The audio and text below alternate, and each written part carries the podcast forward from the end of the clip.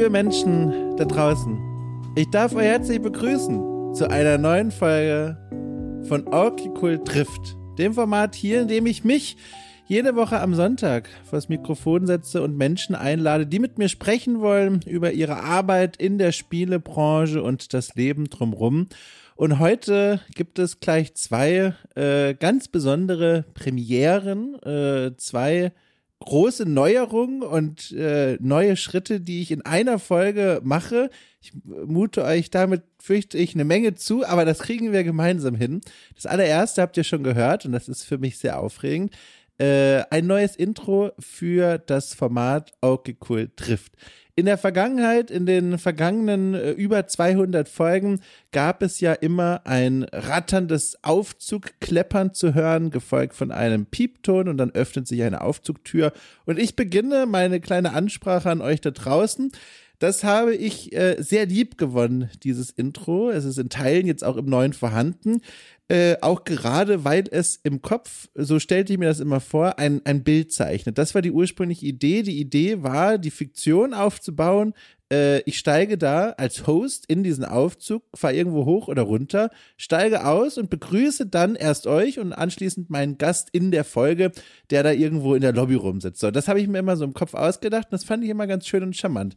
Äh, über die Jahre, kann man ja mittlerweile fast schon sagen, äh, gab es immer wieder Rückmeldungen von euch allerdings, dass dieses Aufzugrattern äh, einige unangenehme Ratterfrequenzen aufweist und deswegen nicht immer so angenehm zu hören ist, wenn zum Beispiel die Kopfhörer sehr dicht auf den Ohren liegen oder man den Podcast zum Einschlafen hören möchte. Und auch sonst davon abgesehen das Geräusch ein wenig zu ruppig sei, für das, was da in den Gesprächen eigentlich passiert. Das sind ja hier Gespräche, die oft sehr intim werden, sehr persönlich, aber auch sehr freundlich und wertschätzend, die meiste Zeit, je nachdem. Äh, und da war das Feedback immer mal wieder, das passt nicht so richtig. Und ich hörte mir das an und äh, musste zugeben, ich sah, was die Leute meinten.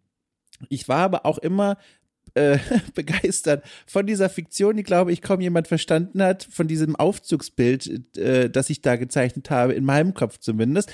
Äh, bis jetzt aber doch tatsächlich der Punkt gekommen war, an dem ich mir dachte, okay, okay, cool, wird mittlerweile von sehr viel mehr Menschen gehört als noch zu Beginn in den Anfangstagen und auch Anfangsjahren.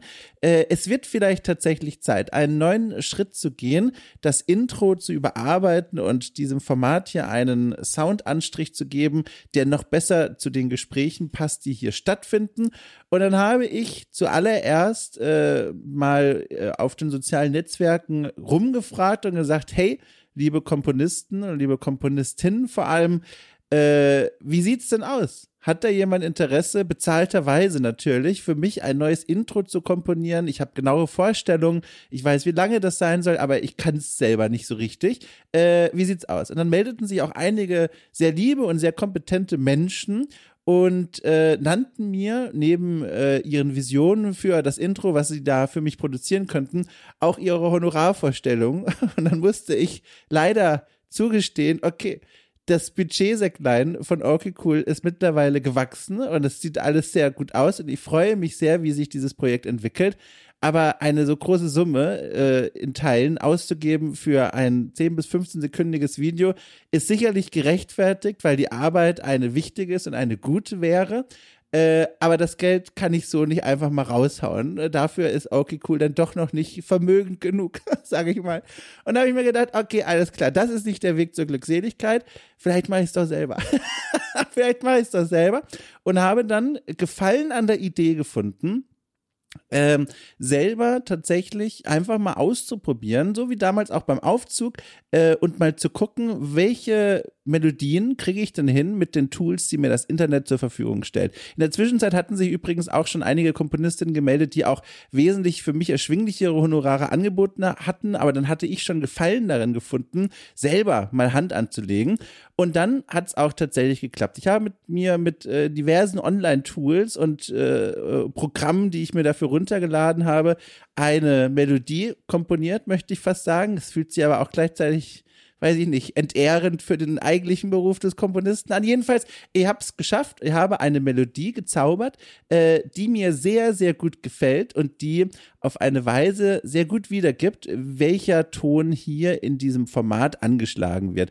Es ist ein ruhiger Ton, er hat einige helle Zwischentöne, ist insgesamt aber etwas zurückhaltender und lässt Raum, lässt Platz, ne? spielt sich nicht so dominant in den Vordergrund und irgendwie fand ich all das sehr passend und charmant und deswegen habe ich äh, das hier, was ihr gerade gehört habt, zum neuen Intro-Musikstück von Okay Cool trifft erkoren. Ihr habt es auch schon gehört, ich habe es auch vorhin schon mal kurz angerissen, ein Stückchen vom Aufzug ist immer noch zu hören, davon konnte ich mich nicht trennen, ich habe es ganz vorsichtig im Hintergrund eingefädelt, als würde dieser Aufzug an uns vorbeirauschen.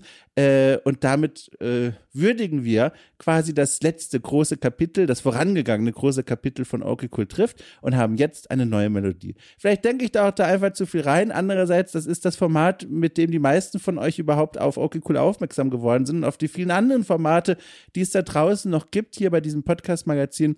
Äh, und deswegen kann ich mir auch vorstellen, dass einige von euch sich daran jetzt erstmal gewöhnen müssen. Vielleicht finden es auch Leute toll und begrüßen es. Ich weiß es nicht. Bitte äh, schreibt mir, was ihr davon haltet, an die Adresse post.okcool.space. Äh, ich bin da sehr neugierig, aber ich muss sagen, ich bin sehr glücklich mit dem, äh, was ich da fabriziert habe.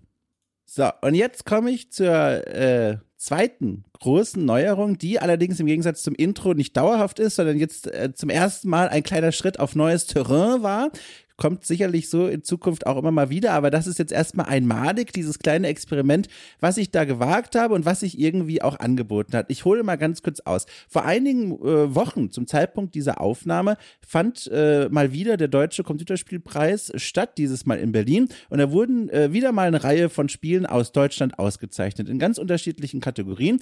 Und äh, mir und auch vielen anderen Menschen, die zugeschaut haben, fiel auf, um Gottes Willen, da sind dieses Jahr richtig, richtig viele gute Spiele dabei. Also in meinen Augen hat sich ohnehin die Riege der Ausgezeichneten und Nominierten in den letzten Jahren stetig verbessert, was Qualität und Einfallsreichtum und Freshness angeht. Aber dieses Jahr hat es einen gewissen Höhepunkt erreicht. Da waren wirklich tolle Spiele zu sehen in fast allen Kategorien äh, und eben auch in den Nachwuchskategorien. Es gab ein Spiel, das wurde dort mit dem Preis geehrt in der Kategorie äh, bester Prototyp eines Nachwuchsstudios und dieses Spiel hieß und heißt Light of Atlantis, wird von einem fünfköpfigen Studieteam äh, entwickelt namens Drowntown. Und jetzt kommt der Knaller, dieses Team kommt hier aus Hamburg. Und wie die Leute da draußen wissen, die hier ab und zu zuhören, ich wohne ja selbst mittlerweile in Hamburg und dachte mir, alles klar, das ist ja eigentlich genial. Ich fahre da jetzt einfach mal hin. Und dann habe ich dem Team geschrieben und dann wurden wir zusammengeführt und dann hieß es, alles klar, komm doch einfach mal vorbei hier im Studio äh, auf dem Campus der HAW Hamburg, der Hochschule für angewandte äh, Wissenschaften.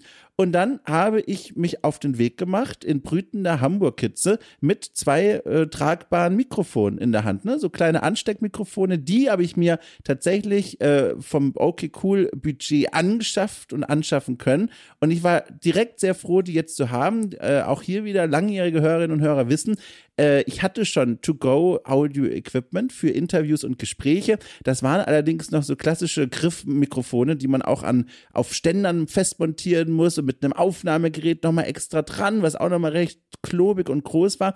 Und das, was ich jetzt aber hatte, das kleine Upgrade sozusagen, sind tatsächlich zwei Field Recorder von Zoom, die äh, sehr gut funktioniert haben und die wunderbar zu bedienen sind. Kann man ganz leicht einfach am Kragen des Revers oder wo auch immer anheften und dann nehmen die ordentlich auf. Äh, und dieses Mikrofon, beziehungsweise beide, die habe ich zum Studio von dem kleinen Team äh, geschleppt und habe gesagt, so Leute, dann lasst uns doch mal sprechen. Vor Ort stellte sich dann aber heraus, dass mehr aus dem Team äh, anwesend sind, als ich erwartet hatte. und dann habe ich überlegt, wie machen wir das jetzt? Ich dachte, wir sind hier, äh, wir sind hier zu zweit. Ich hatte E-Mail-Kontakt mit Alexander Nahm, der ist bei dem Spiel zuständig für Audiodesign und Game Design. Und dann stellte sich aber heraus, äh, da war zum Beispiel auch Vincent Krenzke. Und dann dachte ich mir, okay, was mache ich denn jetzt? Ihr habt nur zwei Mikrofone und eins brauche ich und das sind leider keine guten Geräte, um mehrere Personen in einem Raum aufzunehmen. Und dann haben wir uns folgendes ziemlich on the fly überlegt, beziehungsweise ich habe das dann einfach mal vorgeschlagen. Ich habe zuerst äh, mich getroffen mit äh, Vincent äh, Krenzke, der Programmierung gemacht hat und Projektmanagement und immer noch macht, äh, in einem kleinen Raum mitten auf dem Campus. Den haben sie extra für unser Gespräch reserviert. Und dann haben wir dort zu zweit erstmal eine runde Stunde gesprochen über das Spiel selbst, die Nachwirkungen der Auszeichnung des Deutschen Computerspielpreises, wie die Zukunftspläne aussehen und wie selbst Vincent erst einmal zu diesem Projekt gekommen ist, weil er hat auch eine sehr interessante Geschichte, die ihn über überhaupt erst zu diesem Team und auch zu diesem Studiengang, zu dieser Uni geführt hat. Und anschließend sind wir runtergegangen, wieder durch das Uni-Gebäude, mehrstöckig durch das Treppenhaus, zurück wieder ins nebenliegende Gebäude, wo der Rest des Teams versammelt war. Und da habe ich mir dann noch Alexander Nahm zur Seite genommen und mit ihm über das Audiodesign des Spiels gesprochen, weil Light of Atlantis ist aktuell zwar erst noch nur in Anführungszeichen ein Prototyp, aber schon auf eine, finde ich, sehr beeindruckende Art und Weise gepolished. Es macht sehr viel Spaß, das Spiel jetzt schon zu spielen. Es gibt äh, den Prototypen spielbar auf itch.io, ist verlinkt in der Folge. Folgenbeschreibung. Und mittlerweile ist auch schon die Steam-Seite online für Wishlists und all das. Es dauert zwar noch, bis das Spiel selbst erscheinen wird, aber ihr könnt es jetzt theoretisch schon vormerken. Und der Kniff so ein bisschen dieser Folge ist, äh, ich habe das Mikrofon einfach durchgehend laufen lassen äh, in Einverständnis natürlich auch der anderen Mitglieder, die ich dort interviewt habe. Und jetzt ergibt sich daraus quasi die erste Uncut-Folge mit mehreren Gesprächspartnern in der Geschichte von Okay Cool trifft. Also das Mikro lief durchgehend, ihr kommt komplett mit uns mit, die ganze Zeit vom ersten Interview in dem kleinen Schnittzimmerchen über den Spaziergang zurück zum Studio bis zum zweiten Interview und der Verabschiedung. Das ist komplett am laufenden Stück. Äh, wie gesagt, alle Teilnehmer waren damit einverstanden und da habe ich mir gedacht, ich mache das jetzt einfach mal. Und dabei herausgekommen ist ein kleines Audio-Experiment, das ich persönlich für ganz fantastisch halte. Also, Entschuldigung, ich will gar nicht jetzt so sehr die eigene Arbeit loben, aber ich mag sowas sehr. Ich finde sowas ganz toll, solche Audio-Spaziergänge und man auch im Hintergrund hört, wie sich die Umgebung verändern, wie man Umgebungsgeräusche mitbekommt der Ton leidet darunter natürlich hier und da ein kleines bisschen, aber wir sind hier immer noch in einem Rahmen, wo ich sage, das ist absolut sehr gut anhörbar. Im ersten Raum zum Beispiel halt es ein bisschen. Äh, ich habe versucht, das mit meinen Filtermöglichkeiten hier so ein bisschen rauszubessern, aber am Ende ist immer noch eine Gesprächsqualität da, wo ich sagen würde, top, das kann ja ausstrahlen, damit kommen alle Leute zurecht. Ähm, und insgesamt, wie gesagt, habe ich mich sehr gefreut, dass das geklappt hat. Das war ein, war ein wildes Experiment, das mir viel Spaß gemacht hat. Und auch hier interessiert mich natürlich sehr, was ihr davon haltet, von dieser ganz besonderen Folge Cool trifft und der Idee, einfach mal mehrere Interviews unverbunden miteinander äh, zu verknüpfen. Ja. So, also viel Vorgespräch heute, aber es gab ja auch viele Neuigkeiten. Äh, davon musste ich erzählen. Ich würde sagen, wir rutschen jetzt rein, einfach in diesen kleinen Audiospaziergang. Über eine Stunde hat der gedauert. Bei brütender äh, Hamburger Hitze. Ihr habt da sehr gelitten und geschwitzt, aber es war es wert. Ich wünsche euch ganz viel Spaß und wir hören uns tatsächlich in der Abmoderation nochmal ganz kurz, ganz am Ende, denn die habe ich auch auf dem Nachhauseweg aufgenommen. So, tschüss. Ach Quatsch, nicht tschüss. Viel Spaß!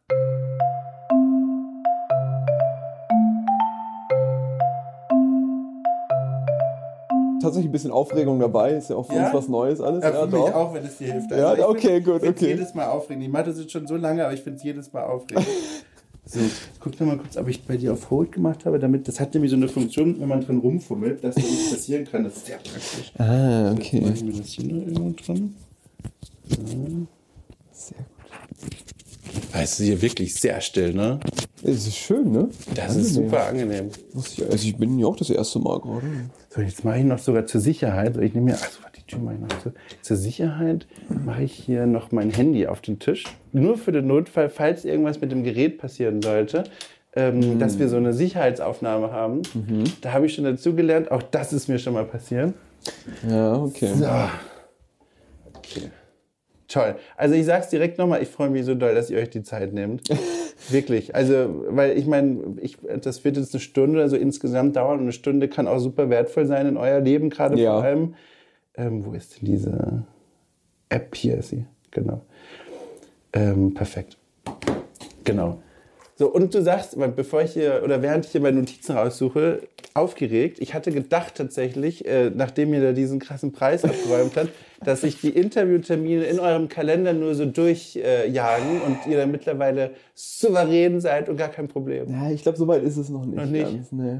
Ich meine, wir haben jetzt mehr oder weniger viele Präsentationen, Pitch-Events Ja. und sowas, wo man halt auch eine eher Business-Seite hat Ja. und Leuten das Spiel vorstellt und sowas. Ähm, da war am Anfang deutlich mehr Aufregung mit dabei. Aber das hält sich jetzt in Grenzen. Aber solche Situationen sind schon nochmal was Besonderes. Allein das Event da, also erst wenn man da ankommt, alleine ne? schon. Ja, Wie ja. riesig das ist, so viele Leute, man kennt die nicht, manche Gesichter kennt man dann doch. Ähm, aber der Moment, als wir dann, ich, ich werde es nicht vor, vorweggreifen, du aber der. Moment, als wir dann auf die Bühne gegangen sind, war tatsächlich, also Aufregung war weg, es war einfach nur richtig geil, man hat den. Moment genossen und äh, dachte sich dann einerseits natürlich auch ähm, krasse Konkurrenz, dass wir das geschafft haben, auf der anderen Seite auch nochmal Bestätigung. Ähm, das hat sich einfach mega cool angefühlt, dass wir jetzt diesen Preis gewonnen haben. Ähm, Leute haben schon immer gesagt, das Ding hat Potenzial. Ja. Und dann diese Bestätigung zu bekommen, so von wegen, wir haben diese Auszeichnung jetzt auch erhalten. Allein die Nominierung war natürlich schon Ja, mega. ja. Aber die Auszeichnung dann auch zu erhalten, das war dann nochmal so, ja Leute, ähm, ich glaube, wir müssen das jetzt wirklich durchziehen und die nächsten Wochen werden, glaube ich, äh, die produktivsten Wochen sein ever oder so, weil wir alle auf diesem High noch waren. Ja. Das war, Ja. das war ein cooles Erlebnis. Also die ja. Leute haben immer in eurem Umfeld gesagt, das wird auf jeden Fall was. Also es gab von Anfang an immer dieses gute Zureden. Ja, ähm, also natürlich noch nicht ganz am Anfang. Ganz am Anfang war das Spiel auch noch ein komplett anderes Konzept und sowas.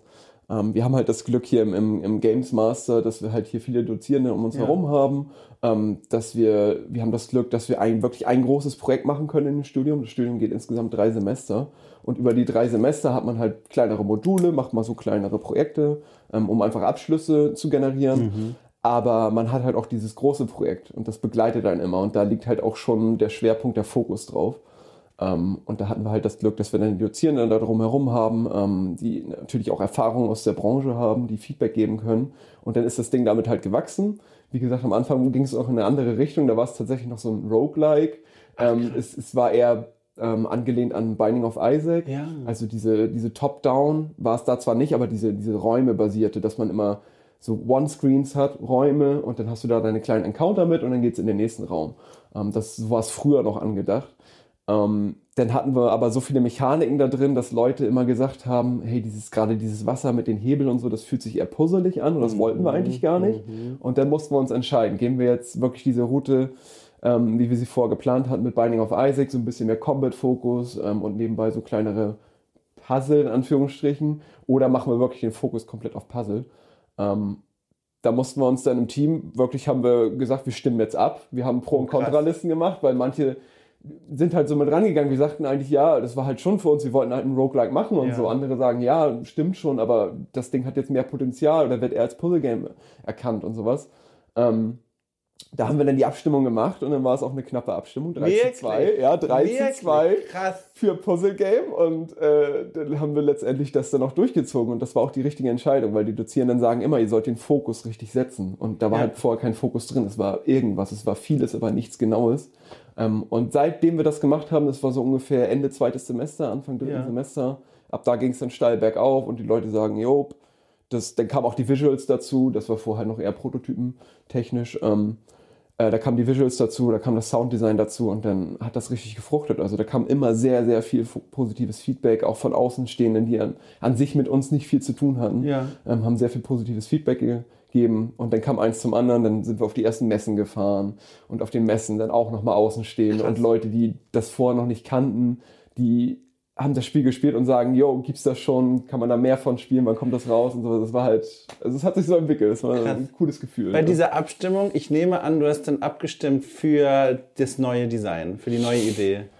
Wirklich für die nicht, alte? weil Ah. ich, war, ich war Team Roguelike, ja doch. Warum? Also kannst du das noch Ähm. von damals erklären? Was hat dich bei der neuen Idee abgestrickt oder vielleicht von der anderen Seite? Was fandst du bei der alten Idee so gut? Mhm. Genau, also es war, glaube ich, eher, dass ich die alte Idee gut fand. Vor allem auch die, die Technologie dahinter. Also ich fand es halt cool, auch was Prozedurales zu, Ja. zu entwickeln einfach. Ich fand es cool, dass man da einen gewissen Wiederspielwert hat, weil es halt prozedural generiert wird.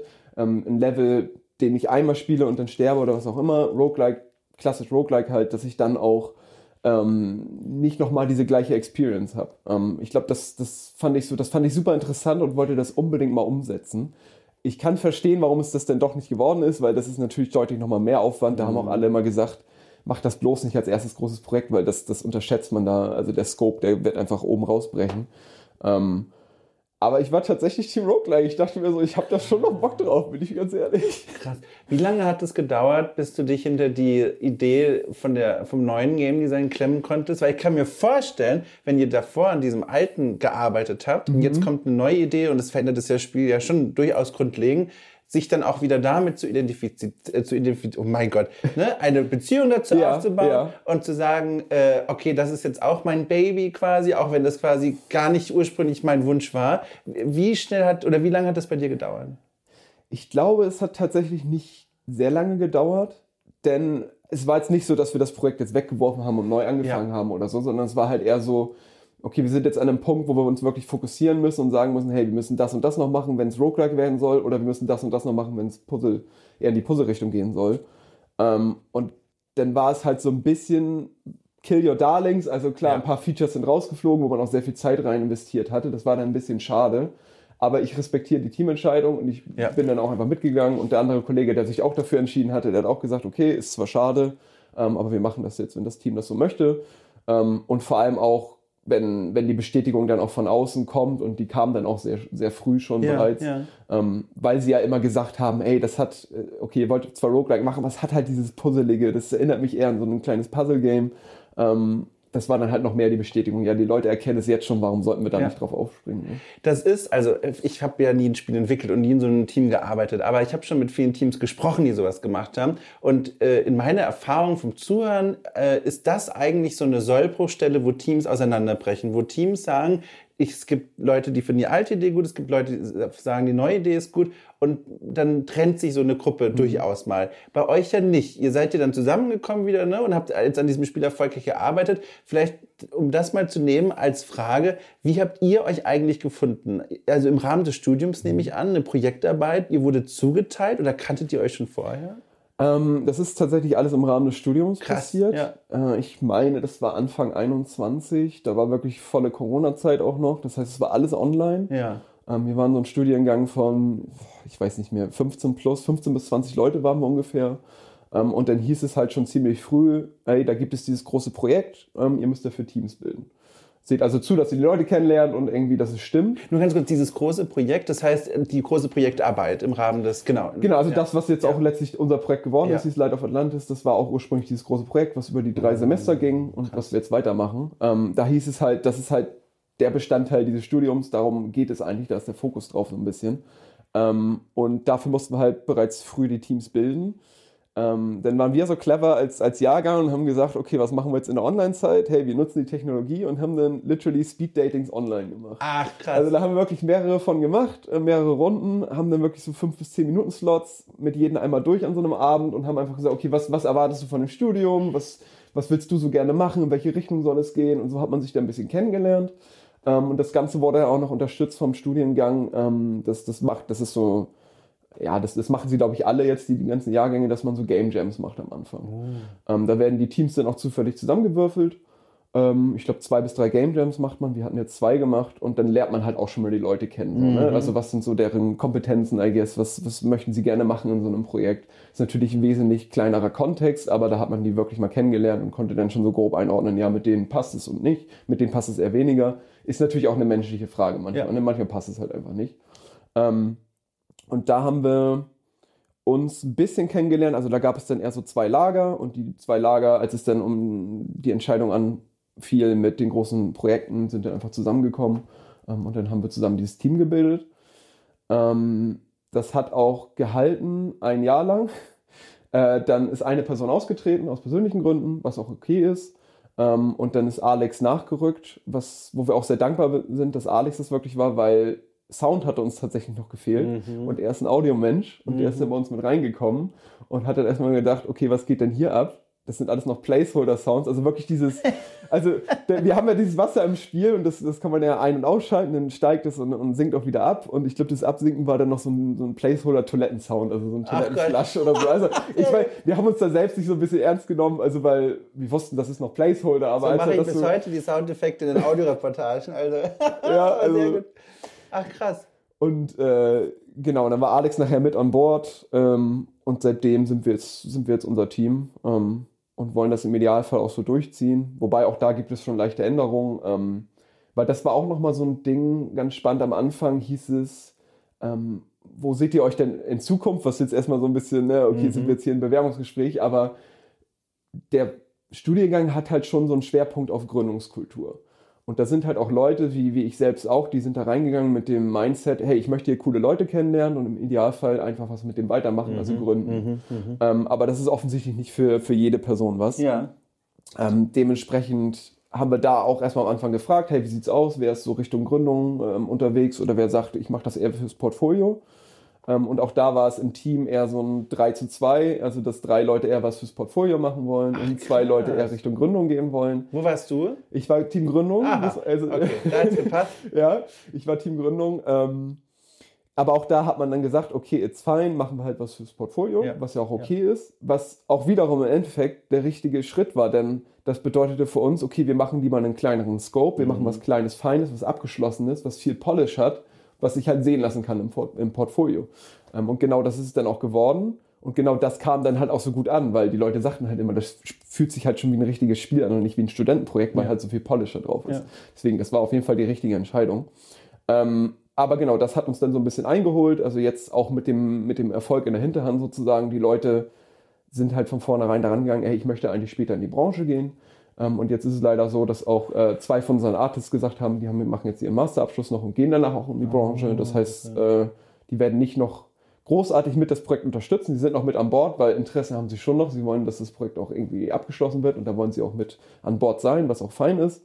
Ähm, aber die sagen, hey, ich möchte eher den Fokus auf, auf ähm, ja, eine Festanstellung in der Branche. Die Sicherheit, ne? Genau, im, letztendlich ist es die Sicherheit, das stimmt, ja. ja. Weil das ist natürlich ein paar Risiken mit dabei bei der Gründung. Ich wollte gerade schon sagen, also, also vom Zuhören, ich wollte schon rufen, um Gottes Willen, mit dem Erfolg, wie kann man dann sagen, ich lasse das Projekt hinter mir? Aber dann, natürlich, die Sicherheit ist ja ein riesen, riesen Argument dafür, das anders zu machen. Ja, voll. Deswegen, it's fine. Also das, das sehen wir denen ja auch nicht mhm. irgendwie nach oder so.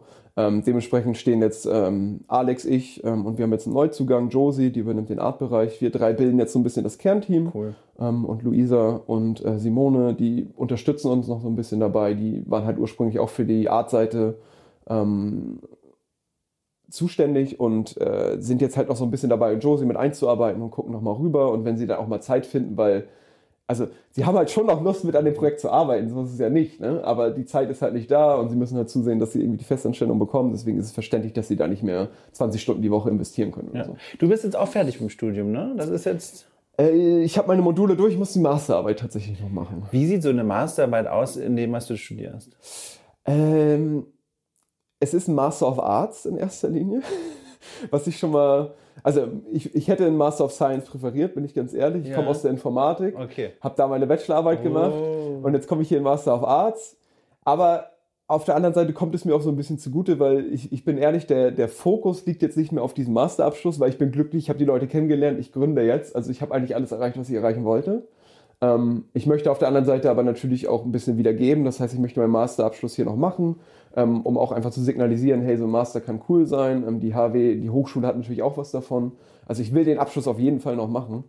Ähm, und eine Masterarbeit, war ich auch ganz überrascht, ist, ich weiß nicht, ob es der Master of Arts ist oder ob es einfach hier die Kultur ist, ist relativ entspannt, habe ich das Gefühl. Cool. Also Thema kann man sich aussuchen. Ähm, und die Dozierenden sind auch ganz, ganz locker drauf. Ja, mach mal irgendwie Seitenanzahl oder so. Da gibt es nicht großartig Vorgaben Nein, oder so. Ist halt. Nein, ich komme, ich habe vorher, bevor all dem hier, habe ich klassische Archäologie studiert und okay. da gibt es ganz genaue Vorschriften, Seitenanzahl, Zeilenabstand, all das. Kannst du noch ein Beispiel nennen, um das greifbarer zu machen? Weil ich kann es mir nicht genau vorstellen. Wie sieht denn dann so ein Beispielthema aus, was du jetzt als Masterarbeit machen könntest? Nur um mal mhm. so ein Fleisch dran zu kriegen. Ja, ähm, also wir haben, es gibt so eine Wiki-Seite, da stellen die Dozierenden auch gerne mal Themen vor. Das sind mhm. dann schon eher so sehr spezielle Themen auch, wo die dann auch, I guess, ein bisschen profitieren, weil die das interessiert und da ein bisschen Forschung betreiben wollen. Aber das, das Coole ist auch, dass man hier einfach selbst ein Thema bestimmen kann. Und bei mir wäre das zum Beispiel, was ganz passend ist. Ähm, ich dachte mir, ich will halt unbedingt was für das Projekt machen, das ja. irgendwie verknüpfen, ja. damit das auch einen Mehrwert hat. Ähm, und bei mir ist es dann, dass ich tatsächlich unser Projekt nochmal umstrukturiere, also im Backend, also was den Code ah, angeht, die Struktur. Okay, ja. Weil man hat ja doch schon über die zwei Jahre, die das Projekt jetzt läuft, einiges dazugelernt. Und da dachte ich mir, hey, ich möchte halt schon diese, Erfahrungen, die ich jetzt irgendwie dazugelernt habe, irgendwelche Methoden, die man sich angeeignet hat, gerne auch nochmal in diesem großen Kontext anwenden. Und genau das mache ich jetzt. Das heißt, ich nehme das Projekt, räume das einmal auf, ähm, so dass ich ein bisschen was dazulerne, weil das habe ich halt literally vorher noch nicht gemacht. Und auf der anderen Seite profitiert das Projekt davon, weil es wird ja sicherlich noch ein paar Jahre gehen, dass es dann mit einer, mit einer sauberen Base sozusagen startet. Boah, super spannend, super spannend. Du hast vorhin ähm, von den Game Jams gesprochen, die das mhm. Studium veranstaltet oder die Uni ähm, zum Kennenlernen zu beginnen und sich auszutauschen. Da habe ich noch kurz eine Frage. Und zwar, der Rahmen von diesen Game Jams, wie sieht der eigentlich aus? Also ist das, wie man es von Game Jams kennt, auch durchaus 48 äh, Stunden, also über, ich sag mal, die Grenze eines normalen Arbeitstags hinaus? Oder wie groß sind diese Game Jams? Ähm, wenn ich mich nicht ganz täusche, waren es, glaube ich, wöchentliche Game Jams. Also pro Woche haben wir einen gemacht, der sich dann auch über offiziell über sieben Tage, aber wir haben gesagt, ihr müsst nur die Werktage dran arbeiten, also gönnt euch eure Wochenende, so war es nicht. Ja. Ich meine, die wenigsten haben es gemacht. Natürlich haben die die Wochenende auch durchgearbeitet, ja. aber es war pro Woche dann ein Game Jam. Da haben wir uns die ersten zwei Wochen, also früher zwei Wochen in dem Studium dann gegönnt und dann einfach zusammen diese Game Jam Spiele entwickelt, das dann präsentiert im Anschluss und wie gesagt, der Fokus lag halt mhm. halt darauf, die Leute einfach kennenzulernen. Hast du es als stressig empfunden, diese Game Jams? Tatsächlich war es sehr stressig. Ich weiß nicht, ob es an diesen reinen Online lag und Corona-Zeit mhm. und sowas. Und ich, ich muss jetzt hier die Leute kennenlernen, weil sonst kriege ich nachher kein Team ab oder sonst was. Das mhm. spielte da halt immer mit rein. Ähm, aber es war auch stressig in dem Sinne, man wusste halt nicht, was man von den Leuten erwarten sollte. Man hat seine, also ich bin hier reingekommen, ich hatte tatsächlich noch nicht so viel Erfahrung mit Spieleentwicklung. Ne? Ich komme halt aus der Software-Ecke und habe dann halt mhm, halt im, mhm. Programming da meine meine Kenntnisse, aber jetzt Spieleentwicklung, ich habe halt auch mal vor so ein paar Game Jam Spiele gemacht und im Studienkontext mal ein VR-Spiel erstellt, aber das war es dann auch. Und dann spielt natürlich auch immer mit rein, okay, bin ich jetzt hier, bin ich jetzt hier der Noob und alle sind schon voll die Profis oder so?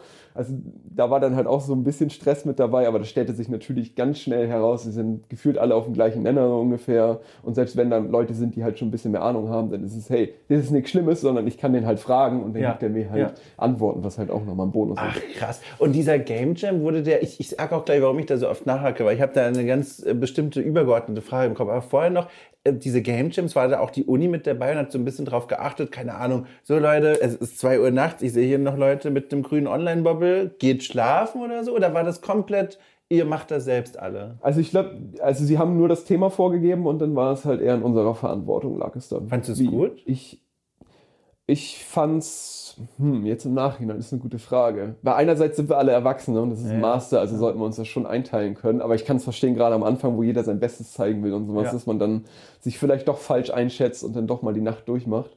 Ähm, Im Nachhinein fand ich es okay, aber ich glaube, wie du sagtest, ich meine, ich, ich, to be fair, ich weiß nicht, wie es jetzt abläuft, wenn es vor Ort stattfindet. Vielleicht Klar. ist es dann so, ja. hey Leute, ihr habt hier von, weiß ich nicht, von 8 bis 17 Uhr einen Slot oder so und danach möchten wir euch hier nicht mehr sehen, weil seht zu, dass ihr euch ausruht. Ähm, ich glaube, ich würde zweiteres eher präferieren, also dass man auch wirklich feste Slots dafür hat und noch ein bisschen Freizeit ja. hat und abschalten kann. Ja. Weil die große Frage, die ich bei diesem Thema immer im Kopf habe, ist, inwiefern Veranstaltungen dieser Art bei vor allem auch jungen Studierenden so ein falsches Bild von Arbeitsethik einpflanzen. Also dieses Thema Crunch und Mehrarbeit und so, dass man, und das wurde mir manchmal schon berichtet in Gesprächen, die ich hier in der Welt von Onkel Cool schon geführt habe, ähm, dass im Studium gelernt wird, das ist normaler Arbeitsmodus, diese Crunch-Phasen, die lange Mehrarbeit, die Überstunden, für die man auch keine Entschädigung will, weil man es im Studium so strukturell gelernt hat. Und was du gerade beschrieben hast, es war jetzt eine Ausnahmesituation wegen Online und so, aber dass das dann auch so den Studierenden übergeben wird und man sagt so, ne, ihr macht das schon irgendwie in Eigenregie und dann, dass natürlich auch einige Leute sagen werden, ich arbeite jetzt auch viel länger und, und mhm. gehe vielleicht auch über körperliche Grenzen hinaus, weil ich bin jung und motiviert und so. Das ist auch, glaube ich, dann körperlich wahrscheinlich alles fein in dem Alter, aber man lernt halt fürchte ich manchmal, dass das jetzt der normale Modus ist. Und so wird das später auch sein. Was hältst du davon, von dieser Befürchtung, von dem, was ich beschrieben habe? Kannst du da irgendwie dran andocken? Also kannst du das nachempfinden, diese Sorge? Das ist auf jeden Fall ein sehr guter Punkt. So habe ich da echt noch gar nicht drüber nachgedacht, dass mhm. man, also alleine auch Game Jam, dieses Konzept eines Game Jams, was dann wirklich, wie du sagtest, eingangs ist ein Wochenende 48 Stunden und macht dann ein geiles Projekt. Mhm. Offensichtlich machen die Leute sich dann viel Stress und crunchen mhm. in der Regel. Ähm, das ist ein, ist ein sehr schöner Punkt. Ich muss sagen, ich hatte das Glück, dass ich ähm, finanziell gut abgesichert war und mhm. nicht großartig viel arbeiten musste nebenrum. Das heißt, ich hatte auch durchaus noch viel Freizeit, so im normalen Sinne. Ähm, es gab sicherlich mal stressigere Phasen im, im Studium, wo man sagte, ja, okay, dann habe ich auch mal bis abends reingearbeitet Mhm. oder so und, oder nächste Woche eine Präsentation dann auch mal in die Nacht rein oder so. Das gab es sicherlich mal. Ähm, aber auch gerade dieser Punkt mit den Game Jams, dass die Leute dann einfach machen dürfen und man sich das dann auch irgendwo aneignet oder man denkt, das gehört einfach dazu. Ja, das ist, weiß ich nicht, ist schwierig. Ich habe es auf jeden Fall nicht so empfunden. Mhm. Also mir, mir kam es nicht so vor. Es war halt wirklich, wie ich sagte, eher so, hey, ihr seid erwachsen, das ist eure Mhm. eigene Verantwortung. Denn ja, im Studium wurde uns auch immer davon berichtet, hey, in, der- in der Branche kann es hart sein und crunchen und sowas. Und, äh, aber es soll eigentlich nicht die Norm sein oder Mhm. stellt euch nicht darauf ein. Oder wenn es denn so ist, ist das vielleicht ein erstes Red Flag oder so, weil so sollte es halt wirklich nicht sein. Cool, aber cool, dass das ja kommuniziert wird zumindest, ne? Das ist ja cool. Genau. Ja.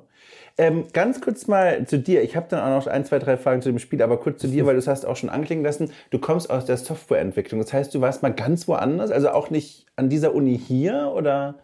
Also, ich war sogar mal ganz, ganz woanders. Ursprünglich habe ich Maler und Lackierer gelernt. Ich habe eine Ausbildung Ich zum Maler und Lackierer gemacht. Richtig praktisch. Richtig praktisch. Ich meine, das hat damit zu tun, weil mein Vater ist, äh, hat ein Unternehmen, hat eine kleine eigene Malerei und da muss der Sohn natürlich den Betrieb übernehmen. Du hast ein Standbein.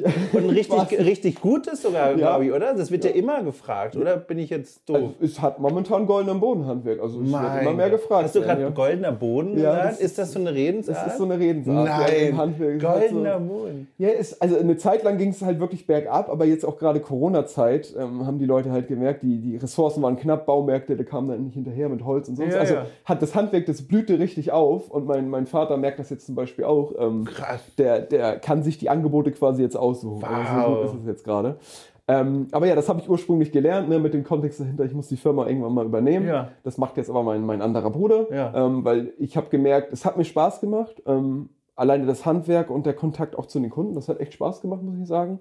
Aber ich wollte von, von klein auf schon immer was mit, also eigentlich schon immer Spieleentwicklung machen, bin ich ganz ehrlich. Und äh, ich wusste dann halt auch nicht, wie ich da reinkommen soll, weil Realschulabschluss, Maler und Lackierer.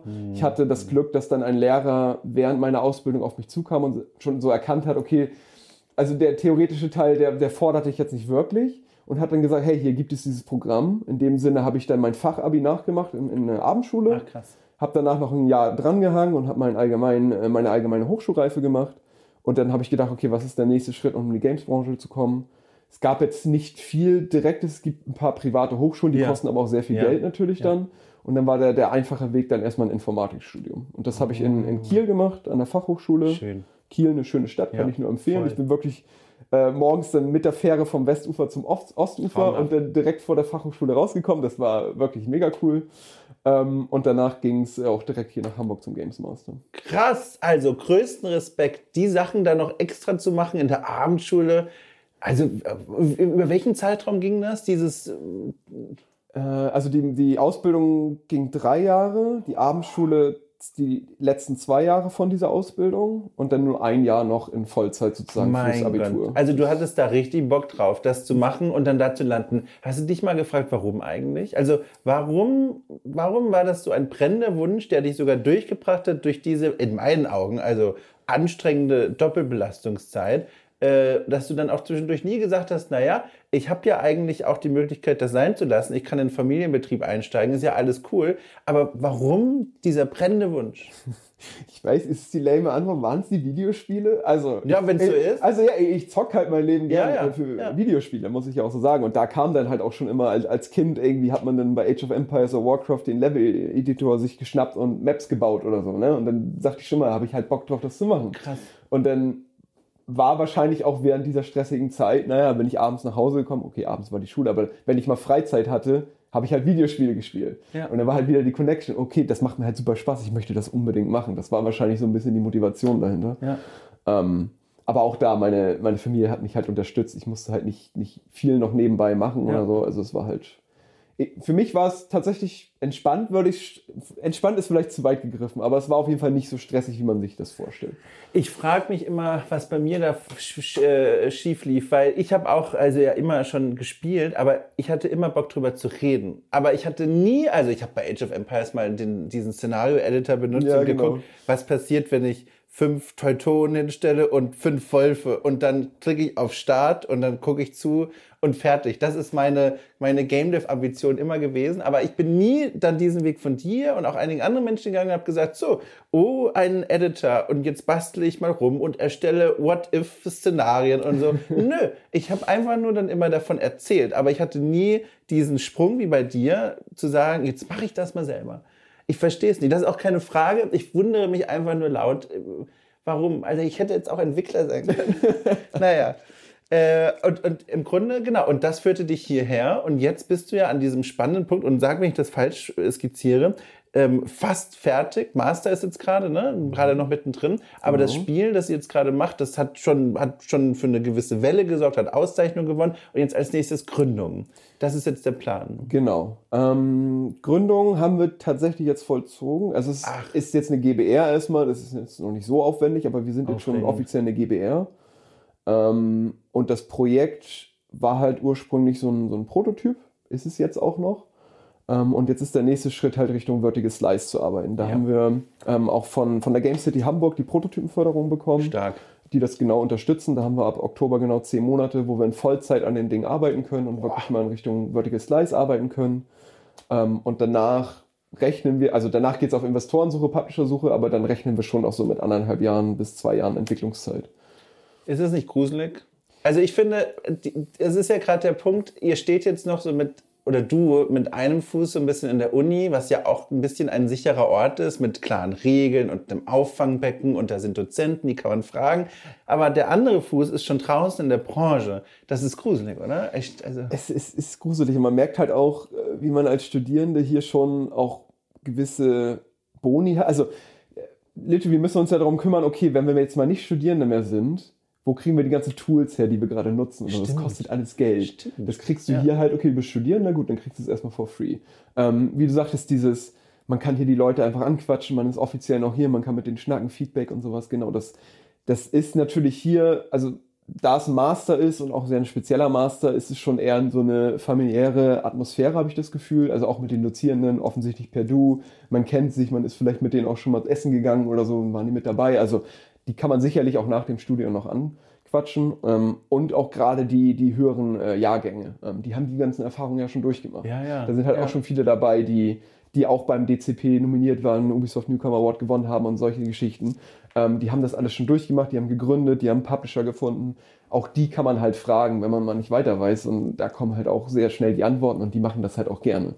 Ähm, und genau da sehen wir uns hoffentlich auch irgendwann bald an dem Punkt, wo wir in alle Fettnäpfchen einmal getreten sind und manche vielleicht vermieden haben durch, diese, durch dieses Feedback, was wir bekommen, aber dass wir dann auch wieder geben können an die Jüngeren. Das, ist, ja. das finden wir auf jeden Fall wichtig. Spannend. Fettnäpfchen, gutes Stichwort. Ich habe noch ein, zwei Fragen zu dem Spiel selbst. Und zwar, ähm, ich habe den Prototypen gespielt, den gibt es ja auf itch.io, habe ich den entdeckt und gefunden und gespielt und habe es vorhin schon beim hier reinkommen gesagt, top, äh, aber richtig, wirklich Spaß damit und genau wie du auch gesagt hast, überraschend polished einfach. Also man konnte da so spielen und das Spiel erleben und auch verstehen, was hier gerade passiert.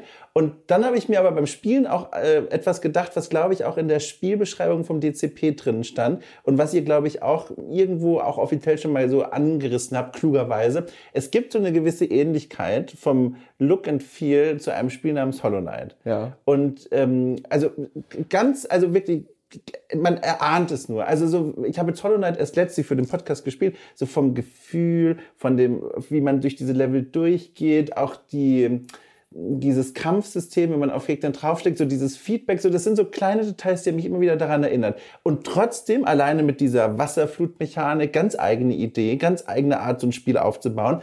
Trotzdem habe ich mich beim Spielen schon gefragt, habt ihr das als potenzielles Fettnäpfchen oder als Gefahr für euren Erfolg auf dem Schirm, dass irgendwann jemand Doofes kommt und sagt, ey, das ist ja nur ein Rip-Off von Hollow Knight, was, und ich unterstreiche das nochmal, völlig unfair wäre, weil man sieht jetzt schon, das ist eine eigene Idee, aber es gibt ja Idioten da draußen. Und wenn dann jemand sagt, hey, das ist ja genau wie Hollow Knight, seid ihr auf sowas vorbereitet? Also habt ihr das auf dem Schirm?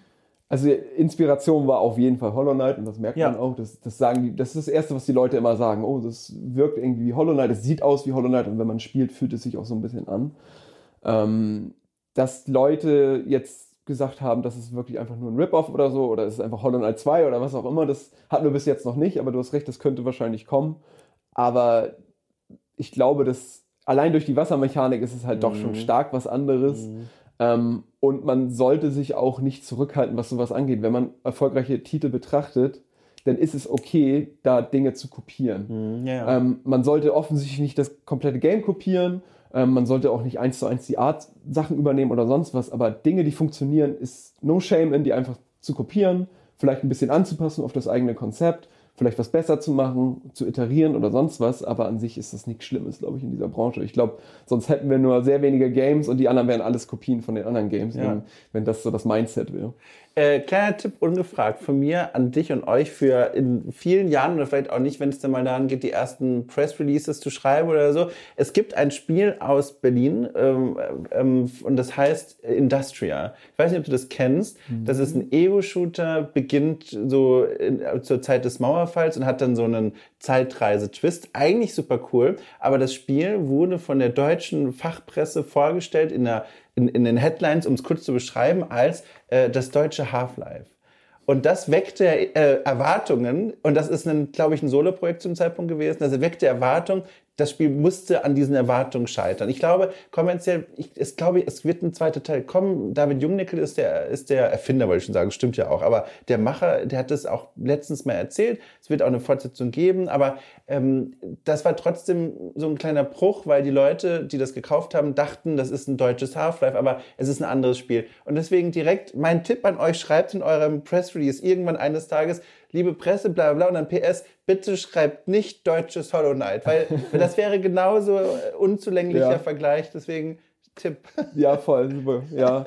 Also alleine auf der einen Seite denkt man sich ja, oh, sie vergleichen es mit Hollow Knight und das wird Eigentlich irgendwie cool, Kundschaft ne? dranziehen, Ja. so ungefähr. Aber auf der anderen Seite die Erwartung, die Ja. kannst du halt nicht, also Ja. da kommst du nicht mit klar.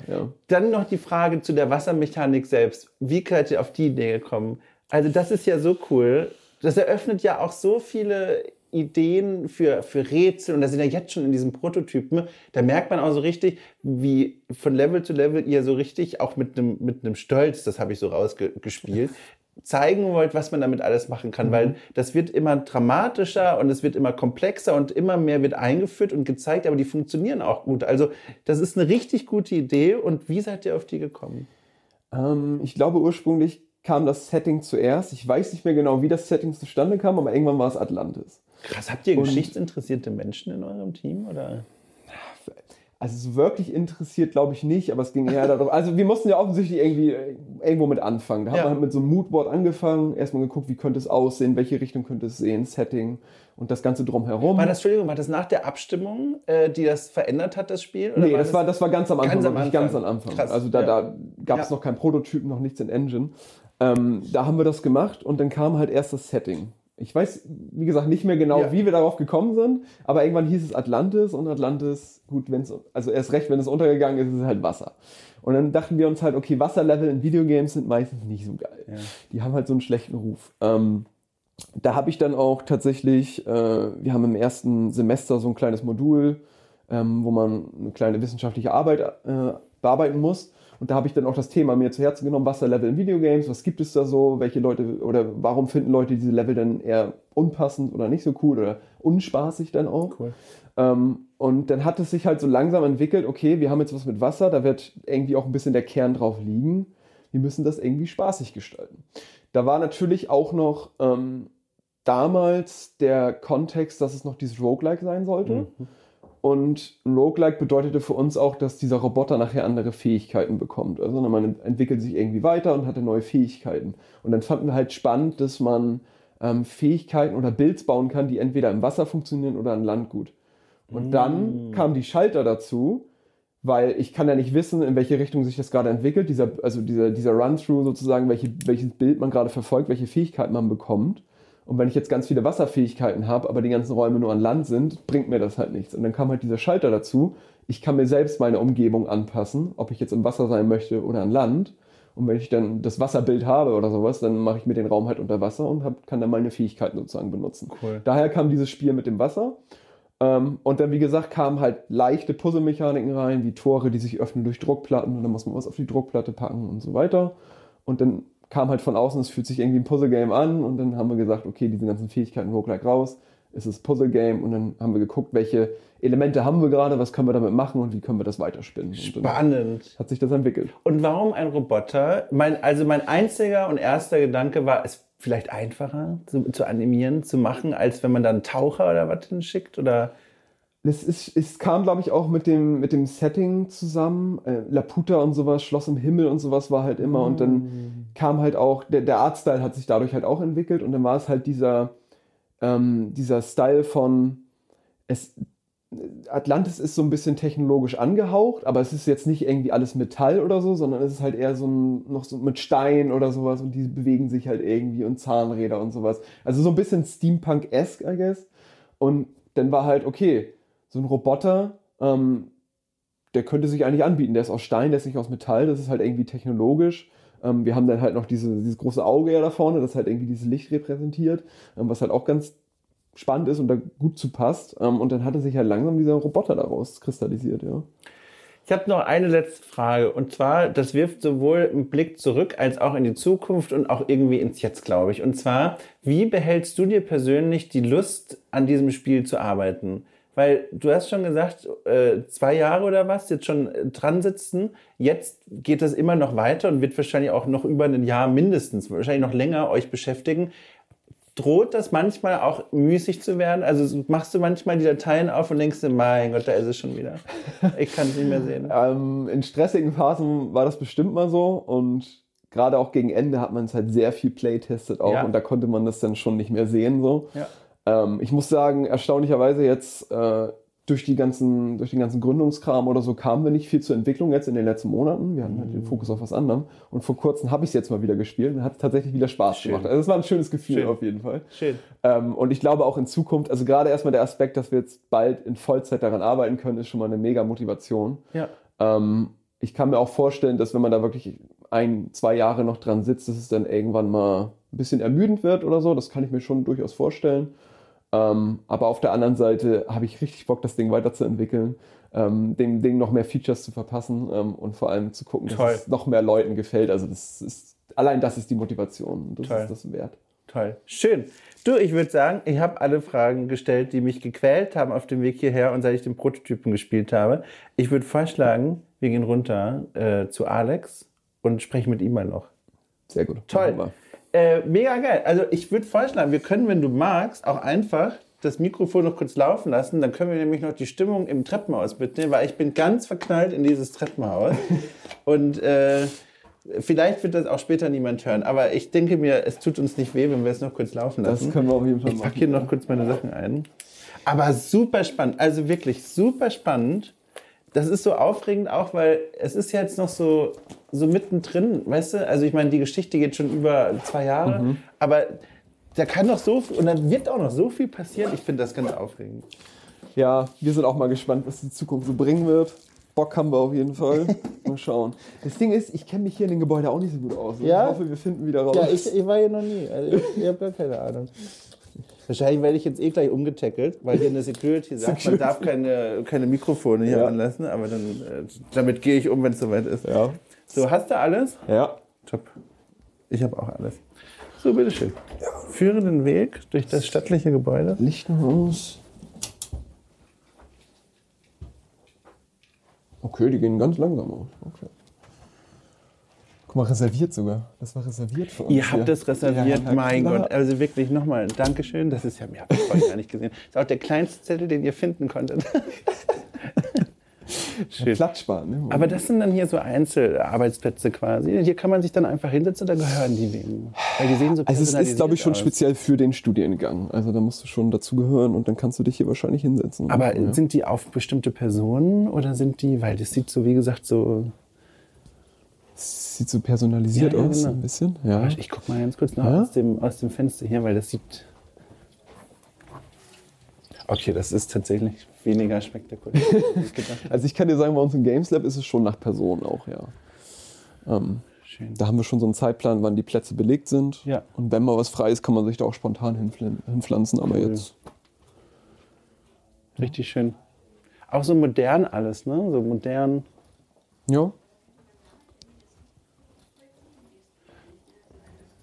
Fürchte, ich habe mich jetzt schon verlaufen. Ich wüsste jetzt nicht, ob das links wir, müssen, wir müssen hier raus. Wir sind direkt ja, wir sind falsch. Hier, ja, ja. Guck mal, das war jetzt ernsthaft, ne? Ich wäre da jetzt rausgegangen und hätte versucht zu improvisieren. Wir müssen hier, glaube ich, Bitte schön. Toll. Wollen wir durchs Treppenhaus Wollen wir? Treppe mal ja. gehen? In welchem Stück sind wir denn gerade? Die vier. Das soll die vier sein, ganz Dass oben. ich jetzt wieder mit Spazierengehen angefangen habe, das ist jetzt konditionell kein Problem mehr. Aber toll. Das sieht wirklich Ja. toll aus. Ich meine, sieht man schon, dass da hinten alles eher Altbau so. Ja. Auch dieses Backstein, das ist schon schön. Toll. Ich würde nachher noch von euch, wenn es erlaubt ist, ein kleines Foto machen, das ich benutzen kann als Teaserbild für die Folge. Aber wenn ihr sagt, um Gottes Willen, darauf sind wir heute nicht vorbereitet, ich nehme auch gerne was aus dem Archiv. Ne? Ich habe gesehen, ihr habt, glaube ich, auch Pressebilder und so. Ja, also wir machen auch gerade so ein Presskit fertig. Ach, wo was Quatsch, auch alles drin ist. Ja, müssen wir. Wir sind jetzt auf der DEFCON-Bild. Ach, mega. Da haben wir auch einen kleinen Stand, da brauchen wir sowas alles. Aber ich glaube, ein Foto kriegen wir auf jeden Fall. Ach, hin. toll.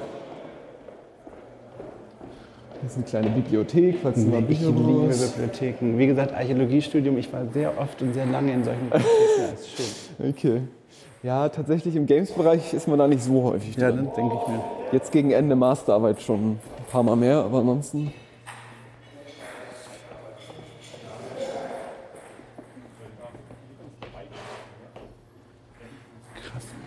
Und überall so diese Arbeitsbereiche, ne? das finde ich richtig Ja. schön, so auch strukturiert. Und hier unten gibt es auch ein bisschen Sport, Ping-Pong und ein Arcade-Automat steht da, wo Aber- wir bald unser Spiel auch drauf haben. Echt? Da kann man in die Demo einfach mal zocken. Ne? Sieht man den? Der müsste hier da in der Ecke stehen. Da steht so ein kleiner Arcade. da wollen wir jetzt nicht stören. Aber jetzt mal ganz ehrlich, aber die Kritik sage ich, sobald wir draußen sind.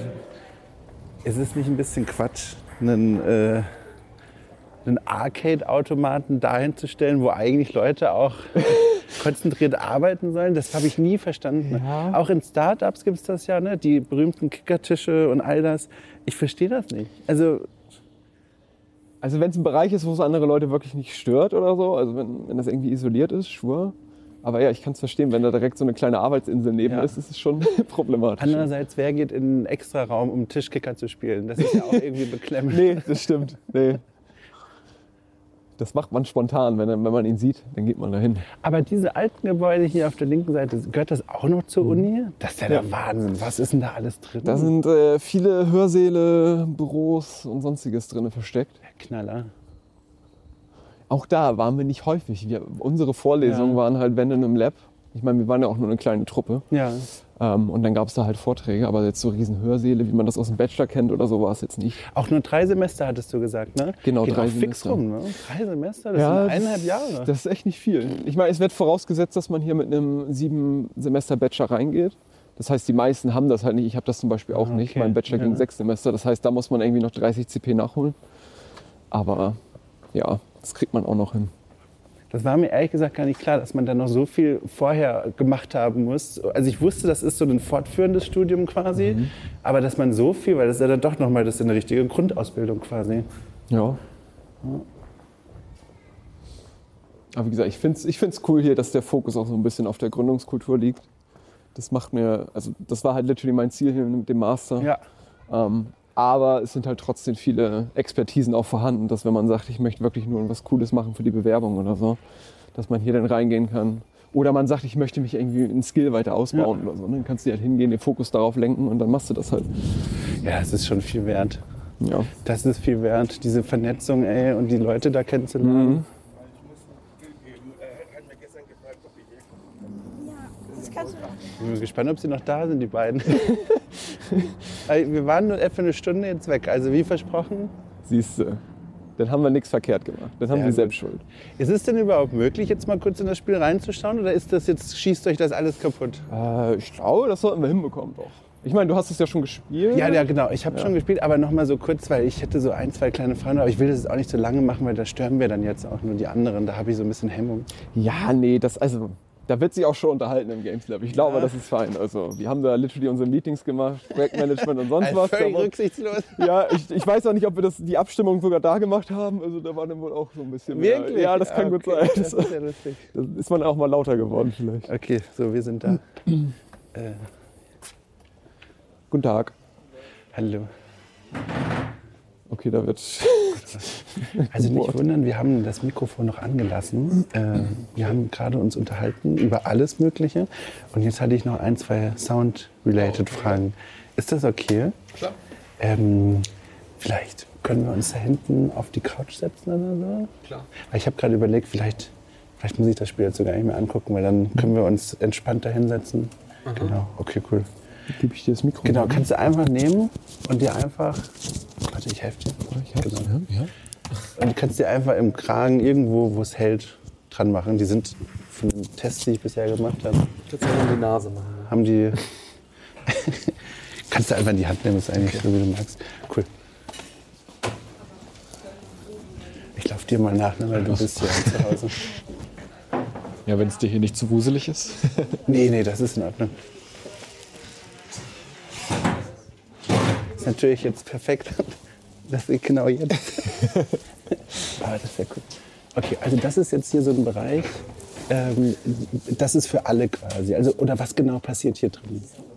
Ähm, genau, also wir sind hier im Games Lab von der HAW und ähm, das ist quasi der Ort für die Masterstudies Ja. hier, die den Games Master machen und wir haben eine Art großen Coworking Space mit verschiedenen Inseln für die jeweiligen Teams, die sich hier im Master zusammenfinden, um an ihren Spielen zu arbeiten.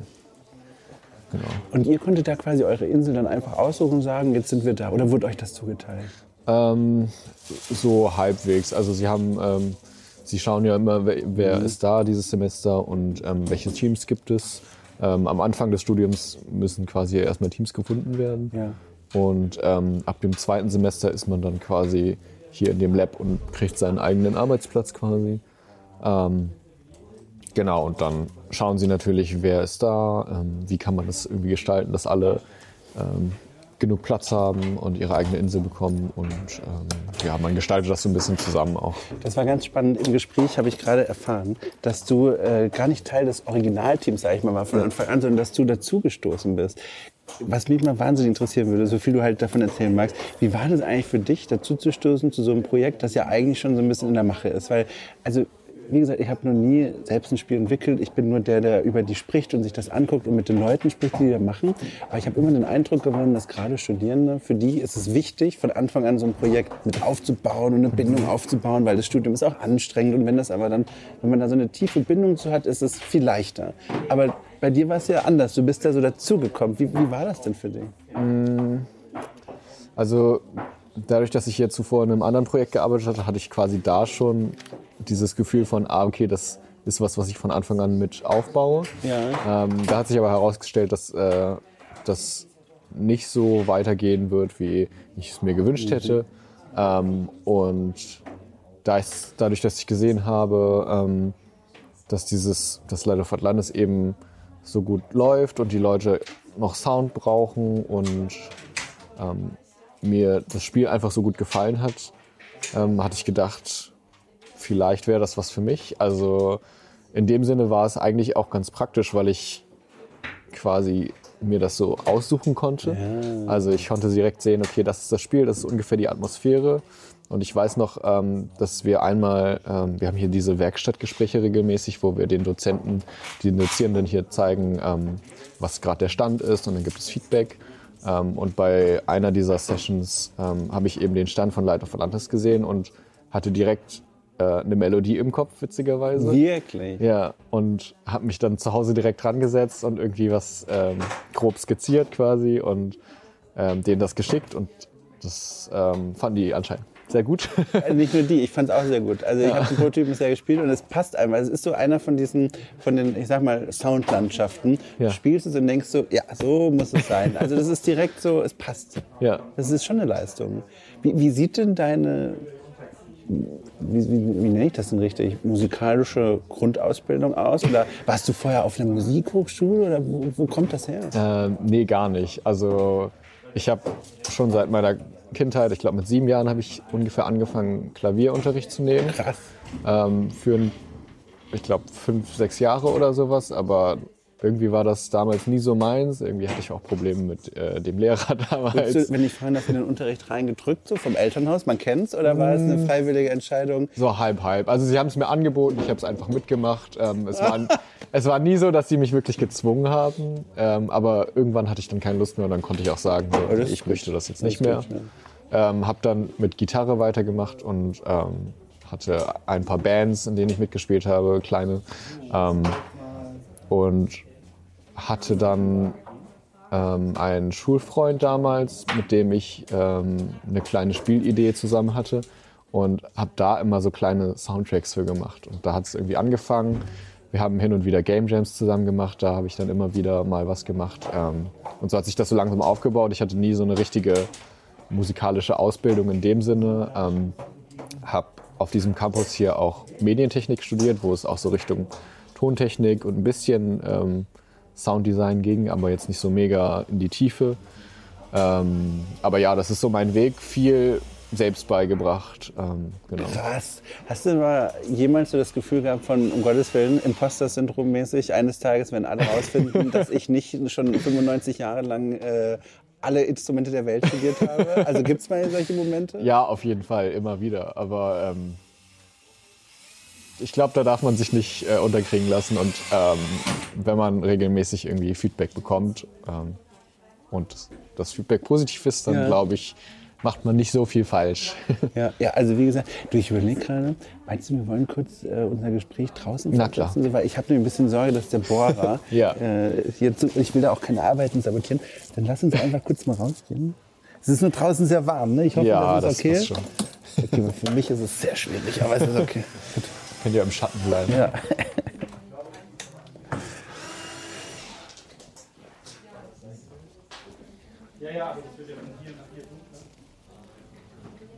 So. Oh, das ist sehr viel besser. ich Solange pack es mal, nicht zu windig ist. ich pack mal ich kurz mein, ach, das geht. Ich pack mal kurz meinen Blog ein. Ja. Das ist hier nämlich ganz schön viel, äh, wie sagt man denn, Management von ganz vielen kleinen Teilen. Ich habe Ja. auch schon echt Angst gehabt, dass ich oben was vergessen habe, weil ich finde den Weg allein nicht mehr dahin. Ja. Und dann müsste ich euch wieder fragen und das ist ja auch doof. Ja, genau. Wir können ja mal, weiß ich nicht, da einfach so hochlaufen oder so. Ich habe nur noch auch nur noch ein paar wenige Fragen, keine Sorge. Ähm, weil was mich zum Beispiel interessieren würde, wie sieht das denn eigentlich aus? Also deine Arbeit. Also wenn jetzt zum Beispiel ein Entwickler zu mir sagt, der arbeitet an einem Spiel, dann ist mir klar, was er macht. Dann sitzt er davor Ja. und hat diese Codezeilen ne, und, und schreibt und macht das alles toll. Aber wenn du jetzt sagst, du machst die, du, du gibst dem, dem Spiel quasi eine Stimme, ne, Ja. du lässt es singen, du gibst dem einen Soundtrack. Für mich, ich denke dann immer sofort an so eine Kämmerleinarbeit, als würdest du nach Hause gehen, Ja. alles abdichten und quasi einfach Künstler sein. Aber also ist es das? Funktioniert das so?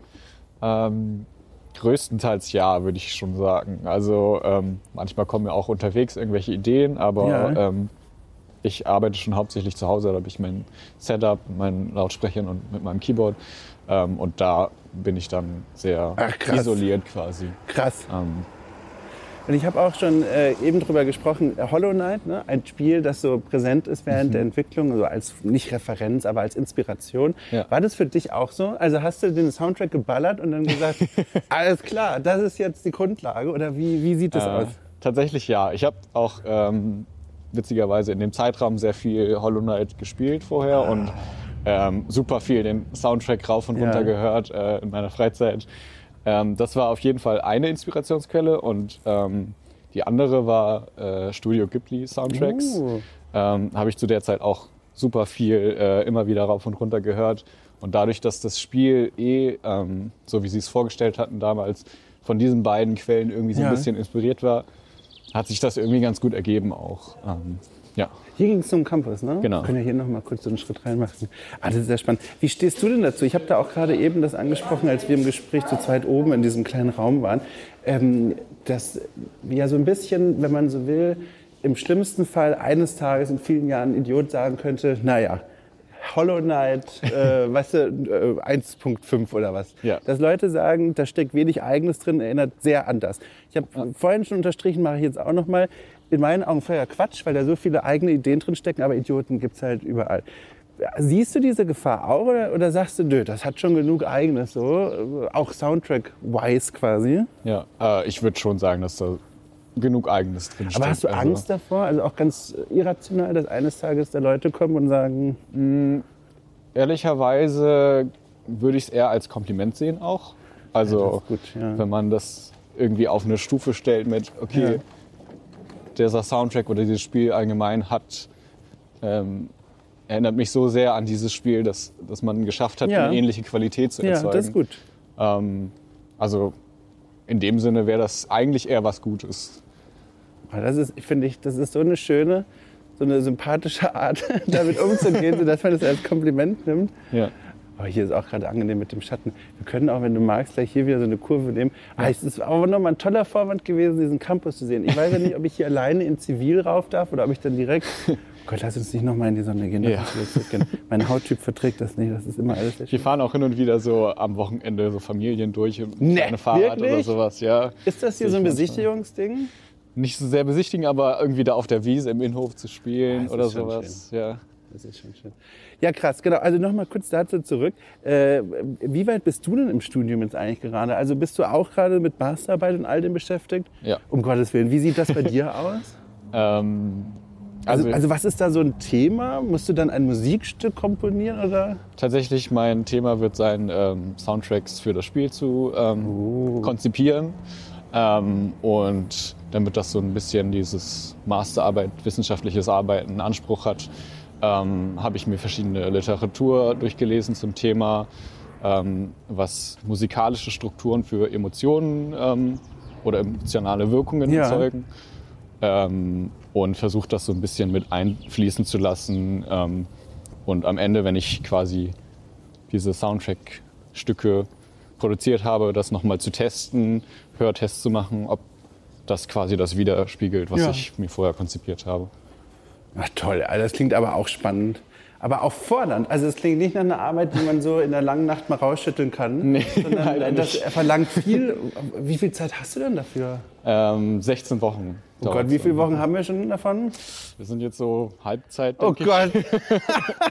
ich, ich hasse es, jetzt dieser Typ zu sein, der diese Fragen stellt, weil ich kenne das. Ich weiß, wie ungern man danach gefragt wird, aber ich frage das trotzdem. Ja. Wie läuft's? Also gut on track oder prokrastinieren Ähm, bisher erfolgreich gegangen? Ich sag mal, es wird fertig werden. es wird fertig werden. aber ein gutes Gefühl oder ist das was, was dich belastet gerade? Ähm, jetzt gerade belastet es mich schon ein bisschen. Ach scheiße, das tut Ja. mir jetzt leid. Jetzt habe ich es noch draufgebracht, das Gespräch. Aber also ich, ich glaube, dass, da werde ich schon ähm, ein äh, akzeptables Ergebnis liefern am Ende. Ja. Also ich bin so gespannt. Ich bin so gespannt. Also ich fand es auch so toll, dass ihr das heute möglich gemacht habt, so an diesem Tag, weil du hattest ja auch in der E-Mail schon gesagt und ich habe es auch von Amanda schon gehört, von der Game City, Ja. dass ihr momentan viel zu tun habt und viel los ist und dass ihr euch jetzt Zeit genommen habt. Da, das freut mich sehr. Ja, gerne, immer gerne. Das freut mich sehr. Wir versuchen ja auch irgendwie alles Mögliche mitzunehmen. Ich glaube, deswegen sind wir auch so äh, viel äh, besetzt irgendwie momentan. Also ähm, ja, ich glaube, man muss diese Chancen nutzen, die man bekommt. Ja, deswegen ja. äh, sind wir auch sehr dankbar, dass du, äh, Ach du. zu deinem Podcast einlädst. Ich habe extra Sonnencreme gekauft für Momente wie diese. Wir laufen ja hier gerade also durch die brütende Hamburger Hitze. äh, und es hat sich gelohnt. Ich fand das so spannend. Ich fand das so spannend. Ich sage jetzt nochmal, es ist zu schade, beim nächsten Mal nehme ich noch mehr Mikrofone mit.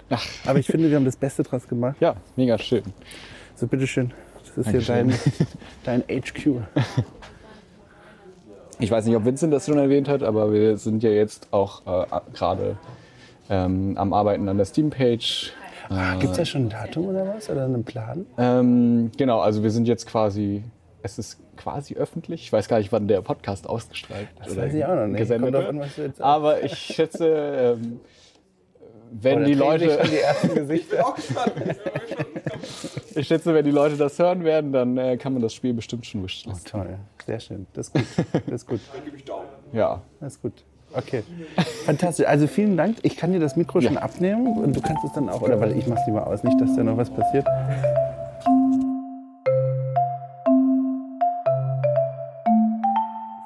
Cool. Okay, dann noch viel Erfolg ne? und schönen Tag. Tschüss. Das war äh, mein Ausflug ähm, zum Team von Light of Atlantis. Das ist sehr interessant. Äh, bin gespannt, wie es euch da draußen gefallen hat. ein kleines Experiment, das Mikro einfach mal laufen zu lassen, in der Mangelung mehrerer Mikros. ähm, ich fand das aber ganz cool und es hat Spaß gemacht. Ich habe viel Neues gelernt, Einblicke gewonnen zu einem Spiel, das ich sehr interessant und vielversprechend finde.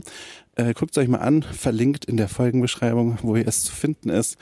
Und ansonsten äh, würde ich sagen, werde ich jetzt erstmal gucken, wo ich mir einen Sonnenbrand genau geholt habe. Ich habe mehrere Stellen, die ich vermute und wünsche euch da draußen eine schöne Zeit. Tschüss.